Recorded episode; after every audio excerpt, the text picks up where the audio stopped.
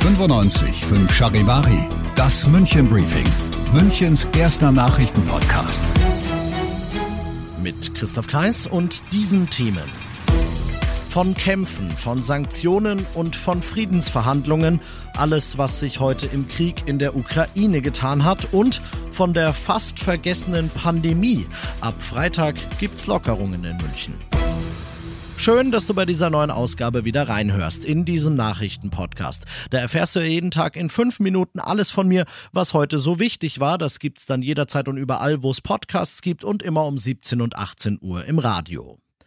Es ist ein gutes Signal, aber vielleicht auch nicht mehr als das. Zum zweiten Mal seit Kriegsbeginn wird es heute ein Gespräch über eine Waffenruhe zwischen der Ukraine und Russland geben. Das hat ein Sprecher von Präsident Putin bestätigt. Wann genau heute ist aber noch unklar. Der Krieg in der Ukraine, der geht unterdessen mit voller Härte weiter. Aus Moskau berichtet Charivari-Korrespondentin Hanna Wagner. Die russische Delegation sagt, sie sei bereits ab dem Nachmittag schon vor Ort in Belarus russisch-polnischen Grenzgebiet und werde darauf die Ukrainer warten. Aus Kiew gibt es dazu aber bislang noch keine Bestätigung. Da heißt es stattdessen, die Verhandlungen über die Verhandlungen würden noch andauern.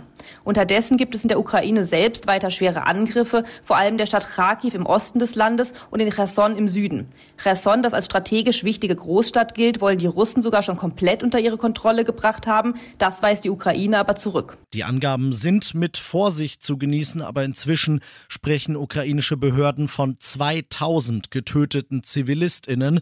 Dass der Westen dem Blutvergießen ein Ende bereitet, indem er militärisch eingreift, ist aber weiter keine Option. Das hat Kanzler Scholz heute nochmal deutlich unterstrichen. Stattdessen hagelt es weiter Sanktionen gegen Russland.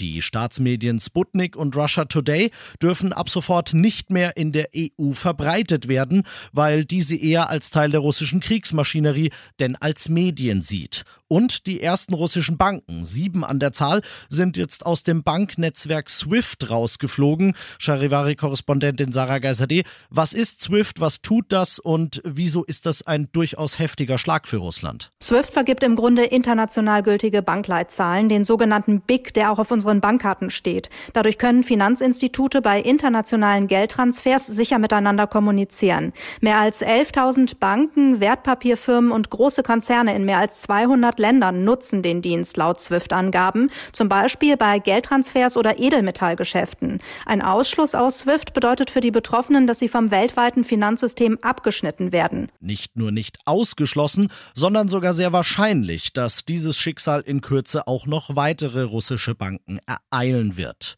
Damit schauen wir nach München. Dort ist die Solidaritätswelle für die Ukraine und für unsere Partnerstadt Kiew ungebrochen. Sinnigerweise am Friedensengel hat es heute Vormittag schon eine große Friedenskundgebung gegeben. Eine zweite, noch größere, ist jetzt am Abend auf dem Königsplatz geplant. Allerlei prominente Politiker werden dabei sein. Unser Oberbürgermeister Reiter zum Beispiel und er hier. Wir bereiten uns auch vor, in der Aufnahme im Krankenhaus beispielsweise, gerade für die Bereiche, die besonders betroffen sein könnten, für Mutter-Kind-Bereiche, für eine psychotherapeutische Betreuung. Wir richten Hotlines ein für Familien, auch eben der Angehörige, die Angehörige hier in Deutschland, in Bayern haben, für Ukraine, um sich jederzeit informieren zu können und entsprechend betreut zu werden sagte Ministerpräsident Söder nach einer Sitzung des bayerischen Kabinetts. Bayern rechnet in den kommenden Wochen mit rund 50.000 Geflüchteten aus der Ukraine und will, so Söder, alles tun, um sich darauf bestmöglich vorzubereiten. Und das noch zum Schluss. Fast hat man inzwischen vergessen, was ein Bund-Länder-Treffen ist. Durch den Krieg in der Ukraine scheint das letzte schon eine Ewigkeit her zu sein, aber da war ja mal was. Da wurden ja mal Lockerungen beschlossen. Und die hat das bayerische Kabinett dann heute auch genauso umgesetzt und sie gelten ab Freitag. Clubs machen dann wieder auf. Es dürfen wieder mehr Leute in die Stadien, in die Kinos, in die Museen. In der Gastro reicht dann ein 3 statt ein 2G-Nachweis und den neuen Impfstoff von Novavax gibt's in München ab sofort auch.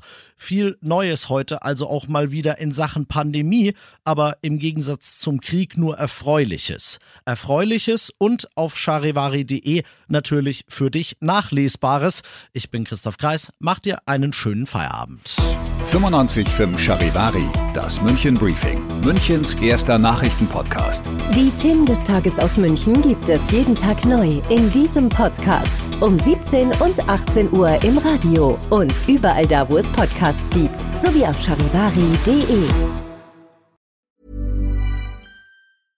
Spring? Is that you? Warmer temps mean new Allbirds styles. Meet the Superlight Collection, the lightest ever shoes from Allbirds, now in fresh colors. These must have travel shoes have a lighter than air feel and barely there fit that made them the most packable shoes ever. Plus, they're comfy right out of the box. That means more comfort and less baggage. Experience how Allbirds is redefining comfort. Visit allbirds.com and use code SUPER24 for a free pair of socks with a purchase of $48 or more. That's A L L B I R D S.com, code SUPER24.